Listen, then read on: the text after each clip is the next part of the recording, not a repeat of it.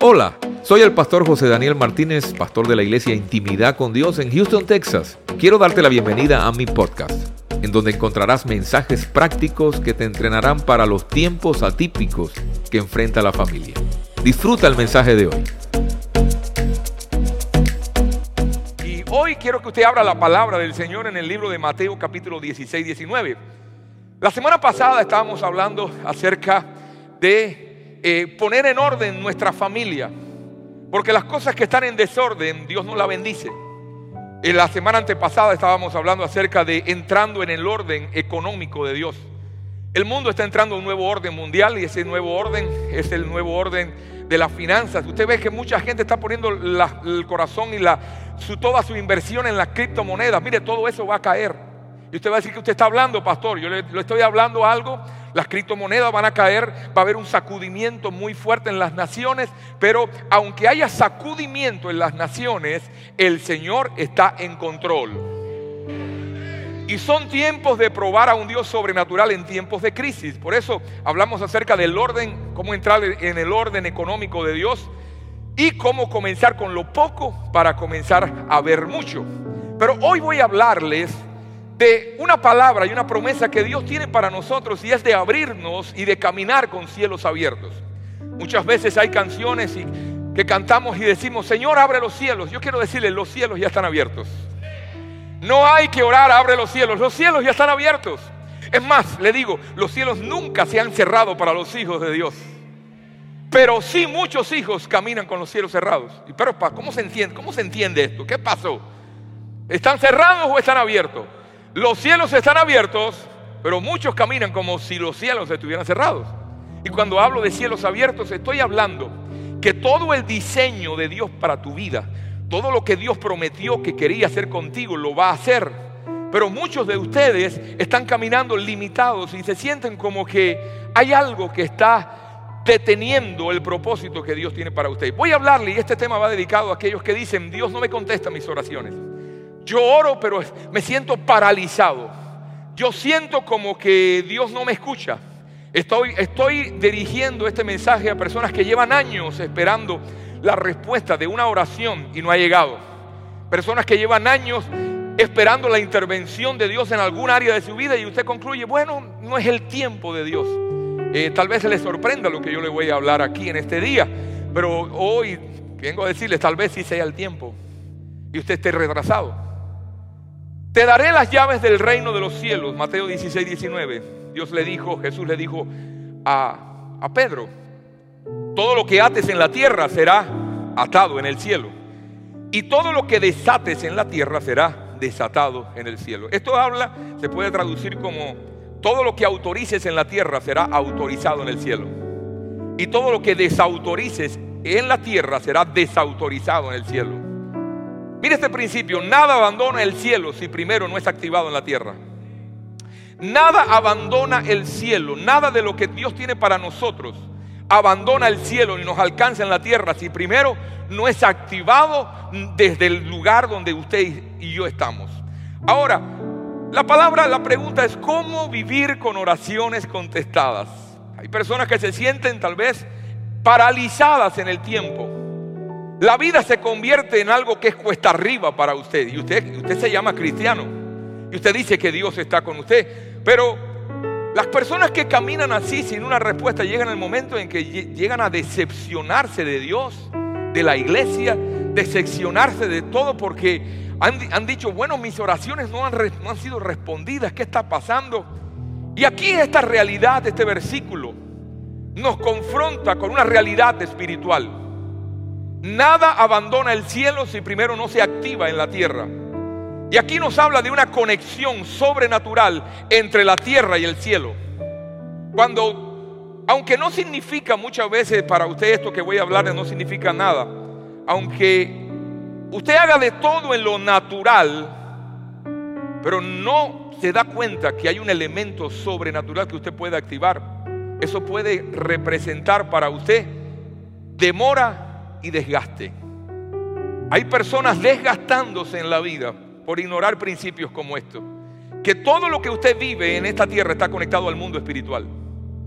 Y usted trabaja, trabaja, trabaja, trabaja, pero se olvida de que hay un elemento espiritual que está conectado con la condición en que muchos están en este lugar. Siente retrocesos en su vida que usted dice, doy pasos para adelante, pero me siento, pastor, como si tuviera un retroceso. Me siento estancado.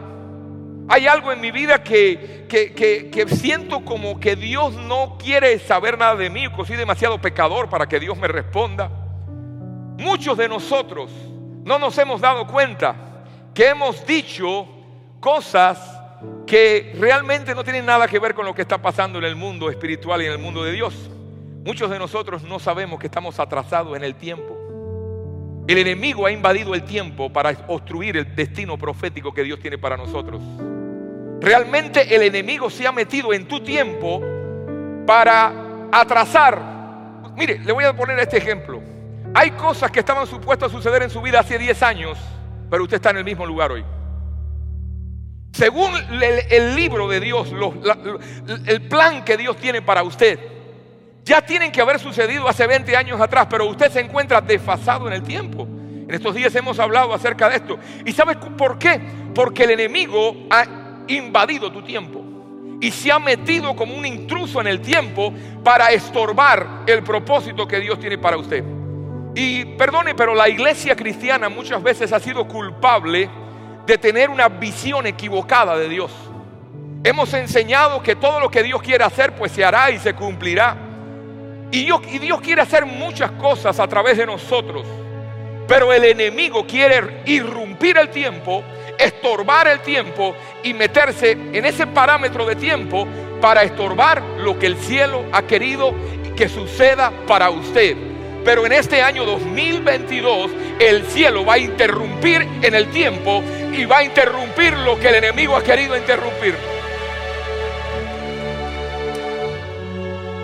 Mire, Dios le dijo a Abraham en el libro de Génesis, tu descendencia, aún no tenía nadie. Abraham era un hombre estéril. Le dijo, te daré un hijo, pero tu descendencia va a estar 400 años cautivo. Diga conmigo, 400 años. Y vemos que así mismo sucedió. Así mismo dice la palabra del Señor que el pueblo estuvo 400 años. Pero llegó un momento en el libro de Génesis que dice, pero el día que salió de Egipto el pueblo de Israel fue 430 años después de su cautiverio. ¿Qué quiere decir esto? Que hay 30 años que no estaban en la promesa de Dios, pero ellos tuvieron que estar 30 años más. 400 más 30, ¿cuánto es? Lo que se supone que debió haber pasado en tu vida hace 10 años todavía no ha pasado. Y muchos de nosotros cuando oramos decimos, ay, es que no es el tiempo de Dios. Es que todavía no ha llegado mi tiempo. Cuando llegue mi tiempo, Dios lo va a hacer. Pero quiero que usted rompa un par de vacas sagradas en esta noche, en esta mañana, si usted quiere entrar a lo nuevo de Dios para usted. ¿Cuántos quieren que creen que Dios le entra a lo nuevo? Muchas veces nosotros concluimos, no es mi tiempo, pero el enemigo ha penetrado tu tiempo y ha estorbado el tiempo. Fuéramos más efectivos si pudiéramos caminar en el tiempo perfecto de Dios. Porque quien camina en el tiempo perfecto de Dios tiene cielos abiertos. Hay cosas que yo debía hacer hace mucho tiempo y no pude hacerlas. Porque el enemigo interrumpió mi tiempo. Y hay un versículo, hay un proverbio que dice que la esperanza que se demora es tormento del corazón. Cuando usted está esperando y usted sigue esperando y usted sigue esperando y no pasa nada. Y usted dice, este año sí, y usted dice, este año sí. Y pasa el año y no pasa nada. Y usted viene, entra el año 2021. Ah, este año sí. Pero ve pasar el 20, el 21 y el 22. Y no pasa nada. Su corazón se atormenta. Y el Espíritu de Dios me decía, hay muchos creyentes atormentados y muchos han sido debilitados en su fe porque no se han dado cuenta que el enemigo ha querido interrumpir su tiempo.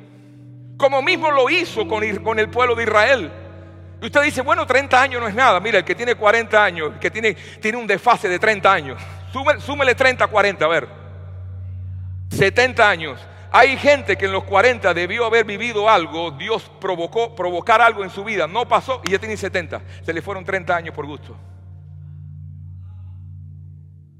Y usted sabe que hay muchos creyentes paralizados en el tiempo, orando, no es el tiempo de Dios, diciendo, yo sé que mi tiempo viene, pero la Biblia dice que tenemos libre acceso al trono de la gracia. Y hoy yo le voy a enseñar a usted la llave para interrumpir cualquier desfase de tiempo que el enemigo haya querido irrumpir en tu tiempo, para abortarte las promesas de Dios, para llevar tu matrimonio al desastre, para llevar tu familia al desastre, para mantenerte en la pobreza, para mantenerte enfermo, enfermedades crónicas, una enfermedad tras otra enfermedad. Señores, eso no es normal. Perdóneme. Porque si decimos que por sus llagas fuimos curados y sanados, algo está fallando. Y no es su palabra, porque Él nunca falla. Diga conmigo, Él nunca falla. Daniel 7, versículo 10 nos, nos, nos prepara un poquito el escenario y quiero llevarles a usted a este tema que algunos conocen más, otros menos, pero yo sé que el tema que voy a tratar va a ser nuevo para todos. El juez se sentó y los libros se abrieron. Daniel estaba pidiéndole al Señor una intervención en el tiempo de la historia que él le, había tocado vivir. Se estaba definiendo el destino de, las naciones del pueblo de Israel en Babilonia. Se estaba definiendo algo, cosas, cambios de gobierno, cambios de estatus. Pero de alguna manera Dios se le muestra a Daniel y le abre, le abre un portal y le enseña un pedacito de lo que estaba sucediendo en el mundo espiritual. Y dice Daniel, y el juez se sentó y los libros fueron abiertos. Diga conmigo, el juez se sentó y los libros fueron abiertos. Toca al que está a tu lado porque ve a algunos que el enemigo los quiere dormecer en este día. Pero oiga, la palabra que Dios tiene para ti te va a posicionar hoy.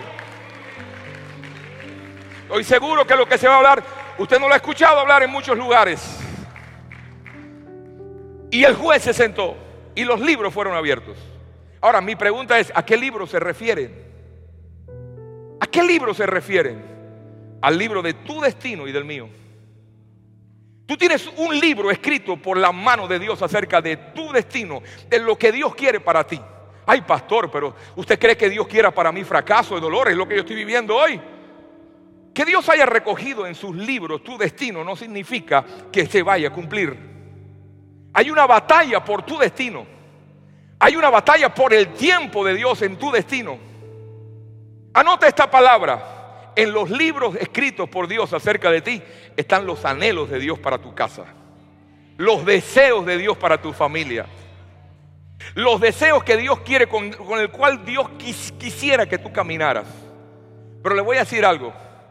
Los, los, destinos de Dios no son obligados. Imagínense que yo, que tengamos un Dios que nos, nos diga, tú naciste para ser médico, pero tú no quieres ser médico, tú quieres ser mecánico. ¿Usted cree que Dios lo va a obligar a ser médico? No, porque si no Dios, nosotros fuéramos robots o fuéramos títeres del, del, Dios sobrenatural. Y hay algo que Dios nos dio que se llama libre albedrío.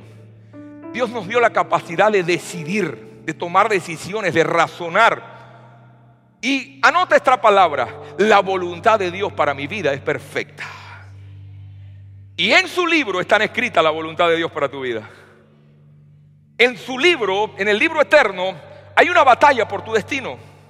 Y muchos de los casos que usted está enfrentando hoy, la solución es descubrir qué dicen los libros o el libro de Dios acerca de ti y acerca de mí para nuestro destino y nuestro propósito.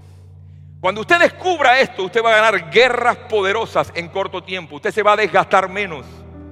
Cuando usted descubra esto, usted va a saber cómo operar en el ámbito de las cortes celestiales. Porque Dios no se le mostró a Daniel como padre, se le mostró como un juez. Y un poquito más, más, adelante vamos a hablar acerca de esto, pero quiero hablarle, hay dos pasos para vivir con cielos abiertos. No hay tres, no hay cinco. Quiero, solamente traigo dos pasitos. Porque cuando usted lo hace, a usted se le van a abrir los cielos y usted se va a evitar llorar, lamentar tener pérdidas. Hay gente que está aquí que está cansada de fracasar. Hay personas que vinieron aquí invitadas por, por alguien donde ya, como decimos, como dicen por ahí, usted está tal copete de que las cosas le salgan mal. Usted está al tal copete de que lo estén traicionando. Usted está al tal copete de fracasar. Usted sabe que hay algo más para usted, pero que usted no sabe cómo accesar a eso. Y hoy te trajo Dios aquí para decirte dos, dos simples pasos para vivir con cielos abiertos? Diga conmigo, número uno, descubrir y caminar en la voluntad de Dios. Voluntad de Dios muchas veces nosotros decimos, bueno, lo que está para mí, eso se dará. Así que no importa que yo haga lo que haga, todo se va a cumplir. ¿Qué cosa voluntad? Voluntad es el deseo y el anhelo de Dios para ti. ¿Con qué fuiste creado? ¿Con qué objetivo? ¿Con qué plan y con qué propósito Dios permitió que tú fueras el más fuerte de todos los espermatozoides y el espermatozoide comienza a entrar y de pronto naciste tú? Fuiste, fuiste ganador. Tú sabes que contigo corrieron muchos, pero tú, tú solamente lograste entrar al óvulo. y eso quiere decir propósito. Eso me habla de, destino, pero me habla de propósito también. Me habla de voluntad, que Dios quiere que caminemos en su voluntad para cumplir nuestro propósito o su propósito. Pero ahora, entendamos un poquito. Hay una diferencia entre voluntad de Dios y consentimiento de Dios. Le voy a explicar mejor. Hay una diferencia en aprobación de Dios y, con, consentimiento de Dios. Por ejemplo, digamos que un, un, padre y una madre tienen una hija y la niña de la casa se enamora de un cabeza loca de la calle. El muchacho tiene récord en la policía, pero la niña está tan enamorada que dice, papi, este es el hombre de mi vida. Y tú ves que, que mira los récords de la policía, mira, la semana pasada robó un banco. Ay, papi, es que me trae flores. Es que me dice, me dice palabras de amor que nadie antes me las había dicho. Hija, no te conviene. Hija, papi, me quiero casar con él. Hija, no te conviene. ¿A cuántos le ha pasado así? A ver. De pronto ves que la muchacha, la muchacha tiene 22 años. Dice, bueno, 22 años, ya no puedo cambiar su... tengo que dejarla. ¿Qué le dice el padre? Tienes mi consentimiento, pero no mi aprobación. Y sabe que muchas veces nosotros creemos que porque las cosas no van bien, nos van bien, es que Dios nos está dando su aprobación. Aprobación no es voluntad de Dios. Que diga, consentimiento no es voluntad de Dios. La voluntad de Dios es cuando Dios aprueba tus pasos y Dios te dice, lo estás haciendo bien, vas a llegar a tu destino.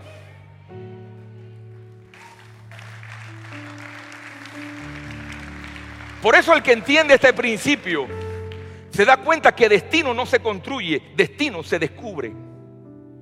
Usted descubre lo que los libros del cielo están escritos para usted. Y usted dice, Señor, yo quiero caminar conforme a tu propósito para el año 2022 de lo que está escrito en el libro. Alinea mis pensamientos, alinea mi caminar, revélame tus caminos, quiero conocerte más. Porque solamente conociéndole usted puede entrar en la voluntad perfecta de Dios.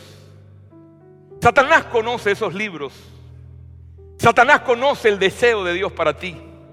Él conoce el anhelo para tu familia. Pero a Él le interesa que tú no llegues a tu destino. Porque si tú llegas a tu destino, Dios cumple su propósito. Por eso toda persona con propósito es estorbado su destino. Por ejemplo, antes de yo nacer, ya mi madre había abortado una vez. Tuvo un aborto espontáneo. Ella quería tener su criatura, pero abortó. Cuando salió embarazada de mí, la muerte me perseguía. Estuvo que estar acostada cinco meses para no abortarme.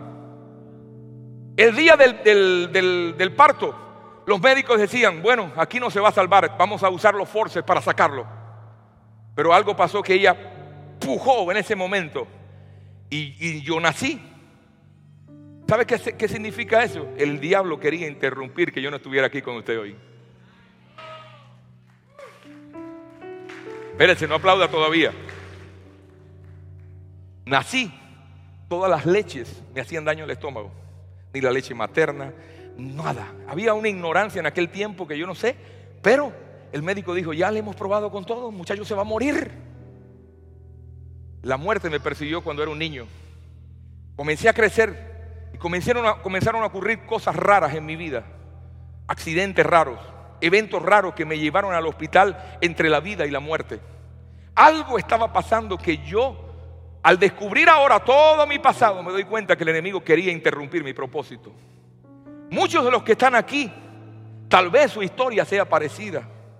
Porque cuando el enemigo ve que Dios tiene un propósito especial contigo, Él va a querer abortar y destruir ese propósito. ¿Cómo? Afectando y metiéndose en tu tiempo. Él se mete en tu tiempo. En una, en una etapa de tu vida, él, él lo va a querer marcar. Él va a querer marcar con un divorcio, va a querer marcar con una pérdida. Pero me di cuenta que a mí solo no había pasado. Me di cuenta que en mi generación todos los niños primogénitos, familias en, mis antepasados se habían perdido, los primogénitos. Había una pérdida constante de los primogénitos. Pero me di cuenta que mi familia había ofendido a Dios en mi generación pasada. Había caminado en hechicería, en brujería, en la, en la masonería. Habían hecho prácticas tremendas. Simplemente yo era el resultado de lo que ellos habían sembrado. Porque en mí todavía quedaba el residuo de las malas decisiones de, los ancestros que estaban detrás de mí. ¿Está entendiendo en esta mañana un poquito más? Por eso cuando usted se da cuenta que el enemigo quiere interrumpir su propósito interviniendo en tu tiempo para que cosas que estaban supuestas a suceder no sucedan, usted dice, espérate un momentico, yo quiero saber lo que es la voluntad de Dios y lo que Dios dice en mí. Señor, ayúdame a caminar en tu voluntad. Porque cuando usted logra hacer lo que Dios ama, caminar buscando las cosas que Dios busca, haciendo las cosas que Dios le, le agrada, quien camina en el propósito de Dios camina protegido. Voy a seguir. Y número dos, ¿cómo caminar con cielos abiertos? Saber cómo librar la batalla. ¿Cuántos quieren saber cómo librar esa batalla?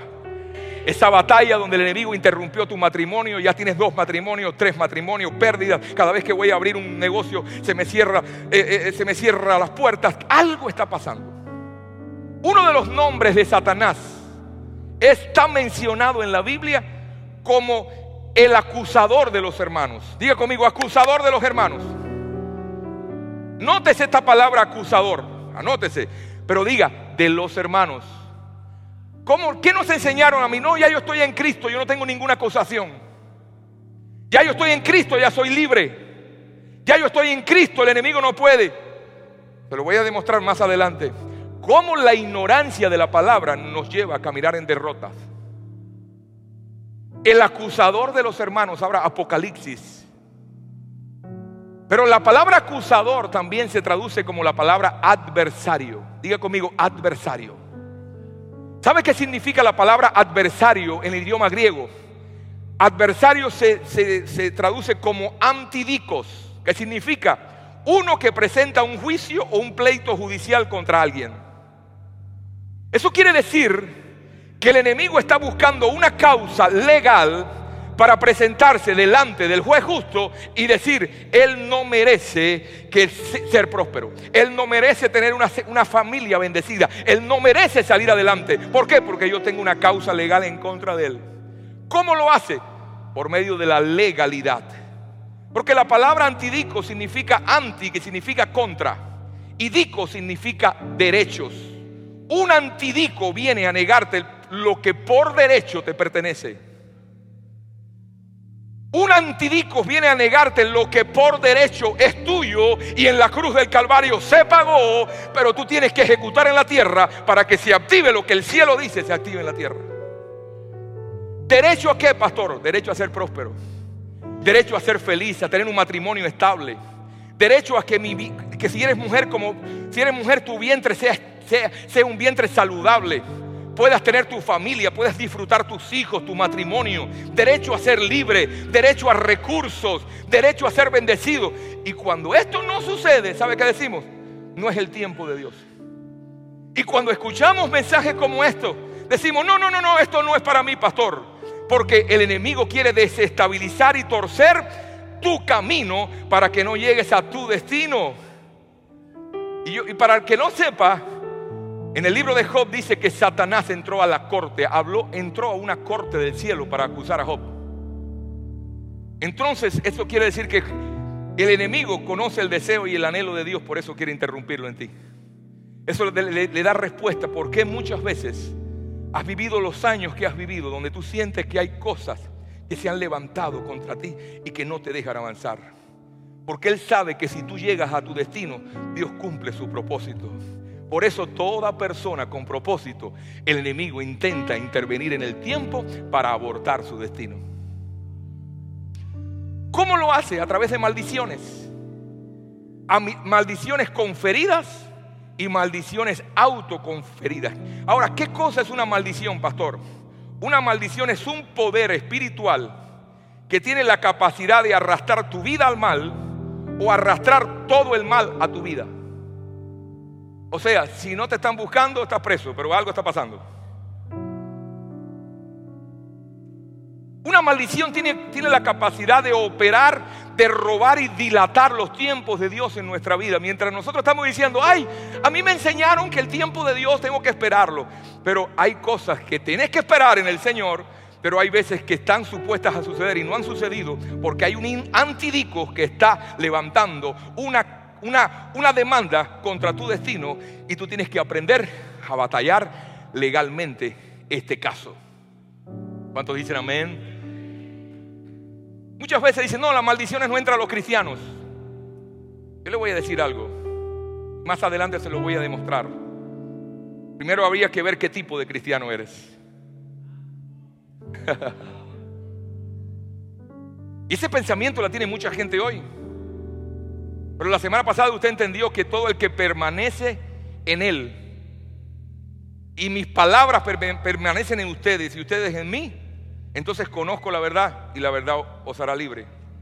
Pero nos gusta la última parte, conoceréis la verdad y la verdad os hará libre, pero no permanecemos en su palabra. Y al no permanecer el enemigo te está robando tu destino profético. Y todavía te llamas evangélico. Y te sientes lleno de problemas, trabado en la vida y estás como el hombre que se cayó de la mata de coco. ¿Sabe cómo fue? Dice que el hombre fue, a buscar, tenía seis se, se subió una mata de coco altísima. Habían tres cocos grandes y de pronto cuando llegó ahí arriba dice, ¿cómo me bajo? Dice uno, tírate. Y el hombre se tiró.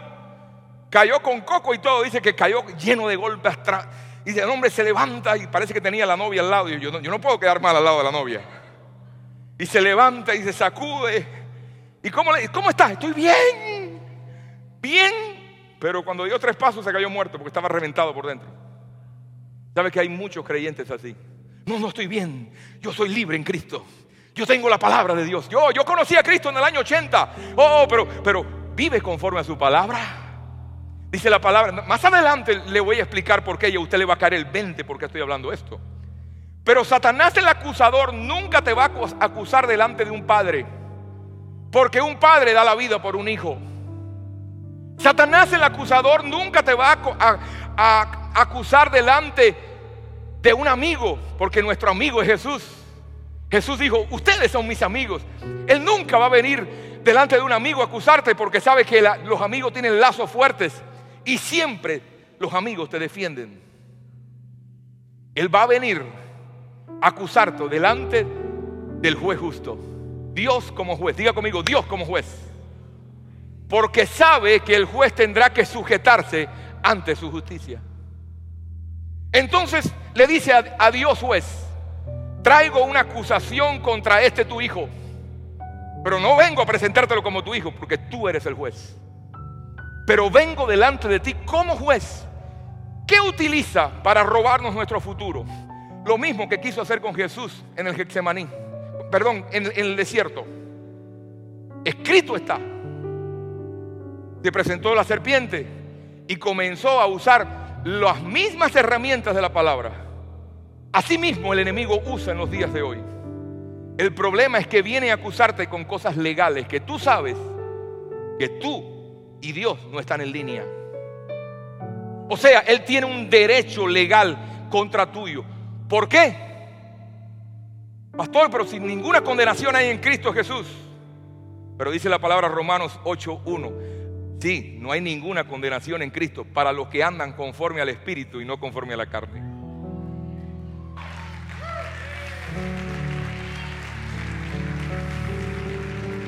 La iglesia de hoy en día le ha robado el derecho a muchos creyentes a ser libres por enseñarle una teología torcida una falsa teología diciendo, no, ya tú estás en Cristo, tú puedes hacer lo que quieras porque la gracia de Dios está sobre su vida. Y esa teología de hipergracia está matando a muchas familias y le está robando su destino profético. ¿Por qué? Ahora bien, ¿cómo presenta la acusación? Escrito está, diga conmigo, escrito está. Él se presenta delante del juez, le dice, tu ley dice, juez. A ver, yo quiero ver, ¿dónde está el, dónde está el, el persona que me va a ayudar? Vamos a ver. Él se presenta delante del juez. Ven, ven solito tú delante del juez.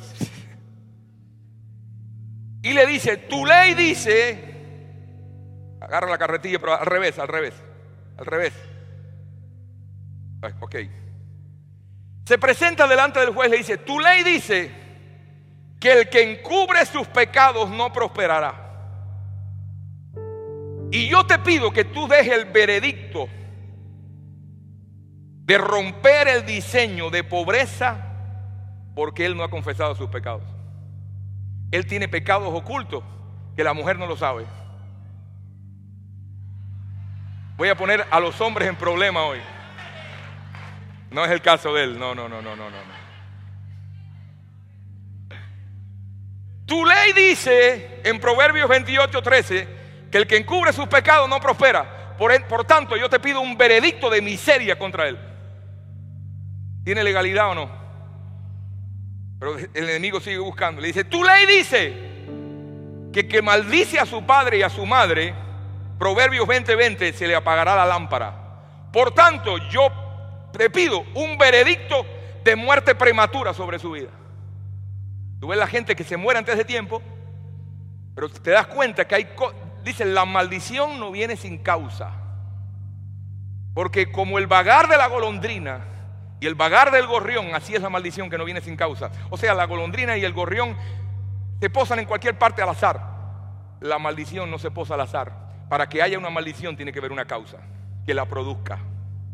Entonces muchas veces nosotros trabamos, Señor, es que no es mi tiempo, es que no, ¿qué pasa? ¿Por qué? Tienes un antidico que se está presentando delante del juez diciendo, oh, tu ley dice, ¿robará el hombre a Dios? Pues vosotros me habéis robado, dice el Señor. ¿En qué te hemos robado? En nuestros diezmos y ofrendas. Maldito soy, dice el Señor, con maldición, porque vosotros la nación toda me ha robado. ¿Qué hace el acusador? ¿Qué hace el antidicus? Pido veredicto de maldición de finanzas sobre él. No va a salir adelante, va a vivir en pobreza, trabajará 20 horas, pero representará como si trabajó 7 porque te está robando. Y tú eres un juez justo. Tu ley dice que detestas las manos de que derramaron sangre. Yo pido de veredicto de esterilidad sobre su vida. ¿Sabe por qué? Por el caso de ser una mujer. Porque tiene cuatro abortos. Abortos, abortos provocados y pensaba que ya eso se había quedado sobre, bajo tierra ya. Se, tapó con tierra. Usted tiene que tapar los pecados no con tierra, sino con la sangre de Cristo. Tu ley dice, tu ley dice que el pecado le da derechos legal a Satanás. Por tanto, yo te pido veredicto de destrucción para él. Entonces, con esas cosas que él carga aquí detrás, son todas las puertas que Él abrió o las puertas que abrieron sus antepasados. Hubo un residuo con que Él caminó. Pastor, pero ¿cómo así? ¿Cómo, cómo yo puedo? Yo sé que yo soy responsable de los pecados de, mis antepasados. No, usted no es responsable de los pecados de sus antepasados. Pero en la catástrofe que ellos dejaron atrás te salpicó a ti.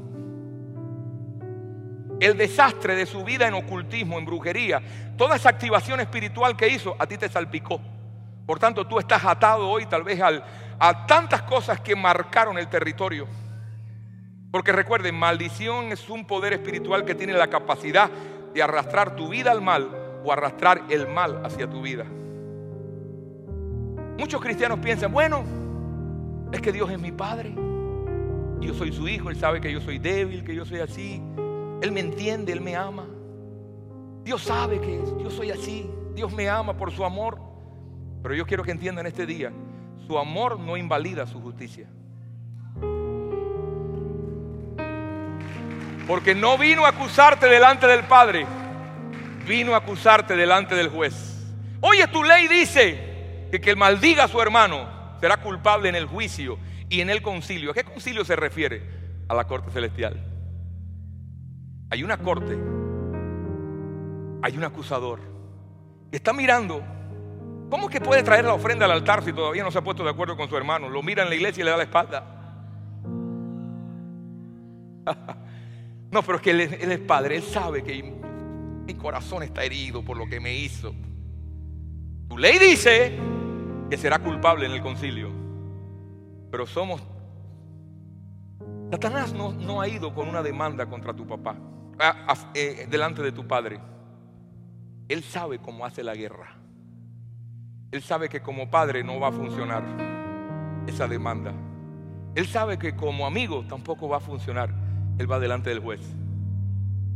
Y como el juez no puede mirar atrás las leyes que él mismo hizo, con el dolor de su alma va a tener que permitir que el, enemigo te sacuda en el tiempo y se aborten, se atrasen los propósitos de Dios que tiene para tu vida. ¿Con qué, con qué propósito hace esto, pastor? El propósito de que tus cielos vivas con cielos cerrados cuando ya Jesucristo abrió, los cielos a favor tuyo. ¿No has escuchado de personas que dicen, me estaba yendo todo bien, pero de pronto, pastor, las cosas me fueron mal, ya casi. Yo estaba en estos días, te estaba ayudando espiritualmente a una pareja y el testimonio de ellos me impactó porque me dice el pastor, yo no sé, ayúdame a descifrar esto. Siempre que voy a comprar mi casa, que estoy a punto de cerrar con el realtor, en lugar de la firma, siempre unos días antes algo me estorba. Y siempre o pierdo el trabajo o me quitan horas de trabajo. Pero han pasado muchos años que yo no he podido comprar la casa. Yo le dije, el enemigo tiene una demanda contra ti. Y hasta que no te pongas de acuerdo con el juez, no vas a poder soltar nada de lo que está aquí abajo.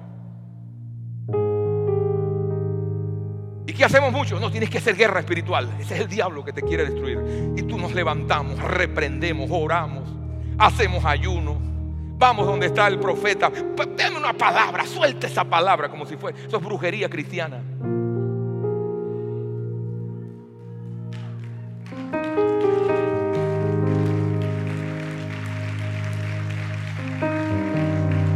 Pero hay un caso legal que te está hablando alto de arriba. No que la sangre de Cristo. No, no, no, no, no. Arréglate. Arréglate con el juez antes que el juez te, te entregue al alguacil. Y antes que el alguacil te lleve a la cárcel. Y te digo que no vas a salir de allí hasta que sea pagado hasta, pagado hasta el último denario que estás debiendo. ¿Te das cuenta cómo hay gente trabada en la vida por ignorar estos principios? ¿Te das cuenta cuánta gente han dejado de alcanzar su, su destino profético porque el enemigo ha irrumpido en su tiempo? Y nos ha engañado con esa teología falsa. No es mi tiempo. Yo creo que hay que esperar el tiempo de Dios. Creo en el tiempo de Dios. Creo que hay tiempos y sazones y, temporadas que Dios tiene para nosotros. Pero me doy cuenta que no somos una generación que para que, que tenga el 80% de sus oraciones sin contestar. Y hay muchos cristianos que tienen más del 80% de sus oraciones sin contestar. La solución no está en reprenderlo. La solución no está en gritar, es hacer la guerra con ingenio. Proverbios 24 se dice, con ingenio harás la guerra. Busca a Dios y dile, Señor, ¿qué es lo que está permitiendo que yo no alcance tus promesas? ¿Qué es lo que está estorbando que siempre que estoy a punto de conquistar, algo me arrebate de las manos la felicidad? ¿Por qué he tenido tantas pérdidas en todos estos años? Créame, Dios le va a revelar aquellas áreas donde usted necesita poner orden. Estoy hablándole, hombres metidos en pornografía. Usted está activando maldición sobre su vida. Y no solamente sobre usted, sobre sus hijos. Porque cuando usted no enfrenta a ese gigante y lo vence, sus hijos van a ser iguales o peor que usted. Y la bendición de Dios nunca se va, se va a alcanzar usted abriera la bendición de Dios o lo que Dios tiene para tu vida, el paquete de la salvación es liberación, provisión, bendición, recursos, abundancia, salud divina.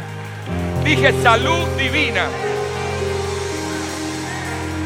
Salud divina no es lo mismo que sanidad divina. Sanidad divina es que siempre estoy mal, maltratando mi cuerpo, comiendo mal, sin hacer ejercicio, y de pronto le estoy pidiendo, Señor, baja mi colesterol. Y Dios por, su misericordia lo hace. Pero salud divina es caminar como caminó el pueblo en el desierto, que sus, sus ropas no se envejeció, sus vestidos no se pusieron viejos, sus zapatos no se gastaron. Eso es salud divina. Su cuerpo no se deterioró. Y yo quiero decirle, en estos tiempos en que hay tantas cosas raras que si hago esto no lo hago, usted tiene que tener revelación para caminar en salud divina. Y muchas, Dios nos quiere entregar, pero tenemos las manos ocupadas. ¿De qué nos, amparamos? Somos evangélicos de 30 años. Mis padres son pastores evangélicos, pastor, de, los que tienen las corbatas bien gordas así. Y la Biblia, la Biblia casi no le cabe debajo del brazo. Yo vengo de esa sana doctrina, te dicen. Pero con matrimonio destruido. Pero es sana doctrina. Creámosle. Por tus frutos te conoceréis. La vida del hombre solamente se resume en una palabra, frutos. Diga conmigo, frutos. No don, ni siquiera dos dones, frutos. ¿Qué tiene intimidad con Dios? Es una iglesia de frutos. Llegamos a un lugar, nos conoce la gente, yo sin conocer a la gente, ay pastor, llegamos a un restaurante, hoy lo vemos a través de las redes, hoy los conocemos, nos han hablado, llegamos a un lugar donde venden esto, oh, los conocemos. ¿Por qué? Porque intimidad con Dios es una iglesia de frutos. Y de buenos frutos. ¿Qué tengo que hacer para recibir lo que Dios tiene para mi vida? Lo que yo tengo que hacer es esto. Cuando Dios me lo quiera dar,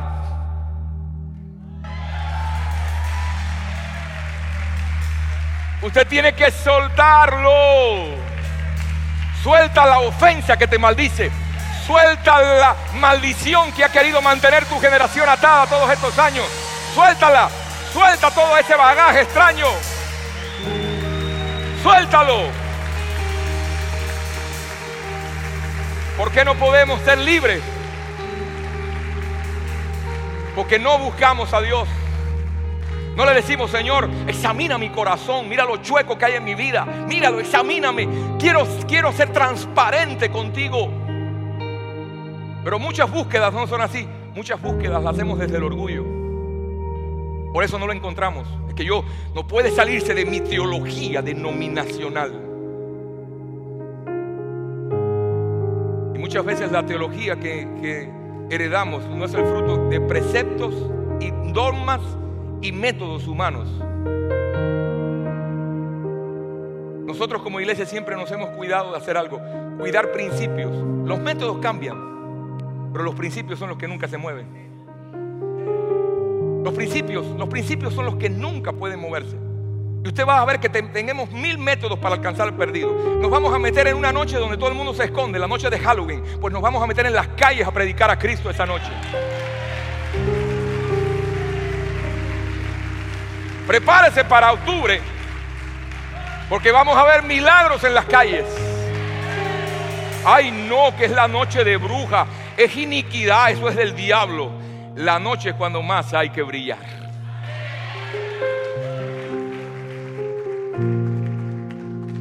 Muchas búsquedas nacen de la religión, de la tradición, del oscurantismo. Pero hay una sentencia que se ha levantado en tu vida que a menos que no lo busques, esa sentencia va a estar operando. Hay pastores que yo, yo, yo, yo ayuno, yo oro, yo soy de las Déboras. Pues las Déboras te van a devorar con, con lo que te van a enseñar.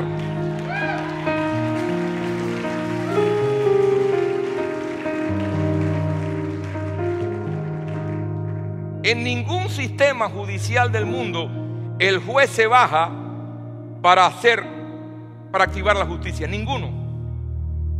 Si un fallo se ejecuta contra ti, nunca vas a poder disfrutar los beneficios hasta que no se ejecute en la tierra lo que se soltó en el cielo. En el cielo te dice, te escrito en tu libro de que serás un hombre próspero, bendecido y morirás de viejo y no enfermo. Pero ahora estás viejo y enfermo. O estás joven y enfermo. Enfermedades crónicas, una detrás de otra. Eso no es normal. Tienes que decirle, Señor, yo quiero coger, quiero tomar lo que por derecho me pertenece. Termino con, esta, con este libro de Isaías 54, 17. Puedes tomar asiento. Dice, ninguna arma forjada contra ti prosperará. sino que condenarás toda lengua que se levante contra ti. ¿En dónde? ¿En dónde dice? En juicio. Mientras tú duermes plácidamente, el enemigo está preparando un juicio contra ti. Y tú dices, todo está bien, feliz de la vida, pero hay demandas que el enemigo pone contra tuya. Y tú no, no te levantas a condenarla. Tú dices, bueno, ya lo hizo Cristo por mí en la cruz. No, ya todo está hecho. Yo camino en la gracia de Dios. Ves familias destruidas, hijos en droga, por este tipo de teologías. La hiper, la hipergracia. Metidos en todo, pero perdiendo. Dice la palabra del Señor, ninguna arma forjada. Cuando la palabra forjada, ¿sabe de dónde viene? Es una arma que es forjada, quiere decir que es preparada, que es trabajada para que funcione. Y cuando el enemigo presenta un caso legal contra ti, lo trabaja muy bien para trabarte, para que interrumpir el tiempo y que tú no, tú no sepas cómo llegar al propósito de Dios. Pero dice la palabra, condenarás toda lengua que se levante contra ti en juicio. Esta es la herencia de los siervos de Jehová. La herencia de los siervos de Jehová. ¿Cuántos quieren ser herederos y son herederos en este día? Pues aquí no dice que nadie más va a condenarla, tú la vas a condenar. Pero tienes que ir a juicio.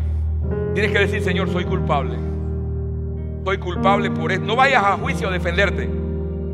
Porque muchas veces nos ponemos a, defendernos con el juez y salimos peor que como entramos. No es que yo no fui, que fue aquel, no, que fue mi... No, no, no, no, no.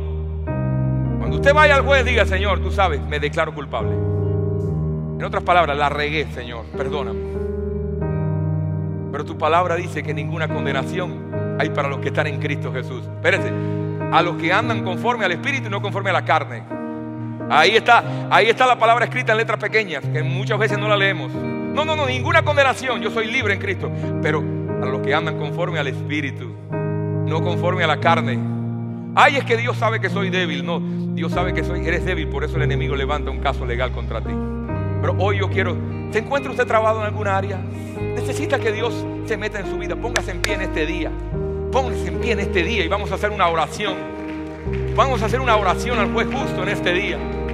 Porque siempre que te arrepientas y siempre que no vuelvas atrás, hay un veredicto para ti. Hay un caso cerrado para ti donde Dios dice, te absuelvo. Ah, no importa lo que hiciste. No importa lo que hizo tu generación pasada. El Señor te está diciendo, si tú vienes a mí y te arrepientes, hay absolución. Te voy, yo te voy a absolver. Te voy a absolver. Ninguna condenación contra ti. ¿Quién condenará a los escogidos de Dios? Dios es el que justifica. ¿Quién condenará? Cristo, el que murió. ¿Quién condenará? Cristo. Cristo es el que murió por mí. Cristo es el que está sentado a la diestra del Padre, el que intercede por nosotros todos los días. Por tanto, no hace nada el Padre estar intercediendo ahí arriba si tú estás abajo, estás, estás caminando divorciado de lo que Jesús está haciendo en la cruz. Te tienes que aprender a forzar el cielo en la tierra. Padre, yo camino en bendición y voy a enforzar las bendiciones este año. Vamos a venir delante del juez justo. ¿Cuántos creen que Dios es juez justo? Hay palabras que tal vez a muchos le pasaron por encima, pero si usted agarra esta palabra, usted va a ser libre y va a haber una aceleración en sus tiempos. Oh, en estos días teníamos el último testimonio. A ver, ¿cuántos se quieren enterar de uno de los chismes más grandes aquí? Vino una, una joven, pastor, tengo un caso con el IRS hace más de cinco años. Tengo un caso donde me están pidiendo X cantidad de dinero. No sé qué hacer porque yo no soy culpable. No sé qué hacer porque ya he buscado abogados, he hecho de todo, pero está detenido el caso. Pues esa muchacha se presentó a la corte del juez justo y dijo, juez justo, tú sabes, porque ahí ella no era culpable, pero hay demandas ilegales que el enemigo levanta contra ti de falso juicio contra ti para detenerte. Ella dijo, juez justo, yo vengo delante de la corte del rey, del juez, y te pido que toda demanda contra mí sea anulada. Y te pido que tú pongas en orden todo lo que ha estado en desorden en mi generación pasada, que me ha tenido atada a este ciclo de pérdida. No pasó una semana cuando recibí una carta del IRS donde decía, todo lo que te estamos pidiendo, estás libre. No tienes caso con nosotros. ¿Sabe por qué? Porque el tema se arregló en, en la tierra y fue activado en el cielo. Todo lo que desatares en la tierra será desatado en el cielo. Usted tiene que aprender a desatar aquí abajo para que el cielo desate. Usted tiene que aprender a usar las armas y hacer la guerra con ingenio. Padre, en el nombre de Jesús. Levanta tus manos. Diga conmigo, Padre, en el nombre de Jesús. Hoy vengo delante de ti como juez justo para traer mi causa delante de ti. Mira cuántas cosas detenidas ha habido en mis generaciones. Cuántas pérdidas, cuántos dolores, cuántas muertes trágicas. Tal vez mencione aquellas cosas que se ha caracterizado tu generación. Y de alguna manera tú sientes que se vuelve a repetir en la tuya. Tienes que decir, yo vengo delante del juez justo y me declaro culpable por los pecados, por todas las áreas donde te he fallado.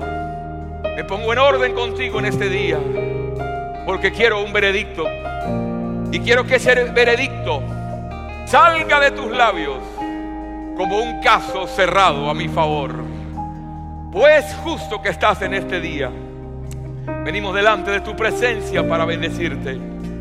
Humildemente nos presentamos delante de ti, porque tú conoces cada condición. Y te doy gracias, Señor, porque abogado tenemos con el Padre, con el Padre de Jesucristo el justo. Y hoy entramos de una mano con Jesucristo nuestro abogado y de otra mano nos presentamos con nuestro consolador, el Espíritu Santo. Hoy nos presentamos delante de ti. Usted tiene que hacerlo así en su casa. Usted tiene que aprender a venir delante de esa corte. Porque el juez está esperando que tú te presentes. Yo te pido que tú abras los ojos de tu pueblo en este día para saber cómo presentar los casos delante de ti. Para, saber cómo destrabar lo que está trabado, lo que ha estado trabado por generaciones. Hay herencias que han estado detenidas por generaciones. Hay casos que han estado detenidos durante muchos años en las familias. Y el Señor le está entregando las llaves a la iglesia para que puedas operar en legalidad en estos tiempos. Hoy declaro el poder del nombre de Jesús, el poder de Jesucristo el justo sobre tu vida. Porque si Dios justifica, ¿quién condenará? En el nombre de Jesús. Amén y amén.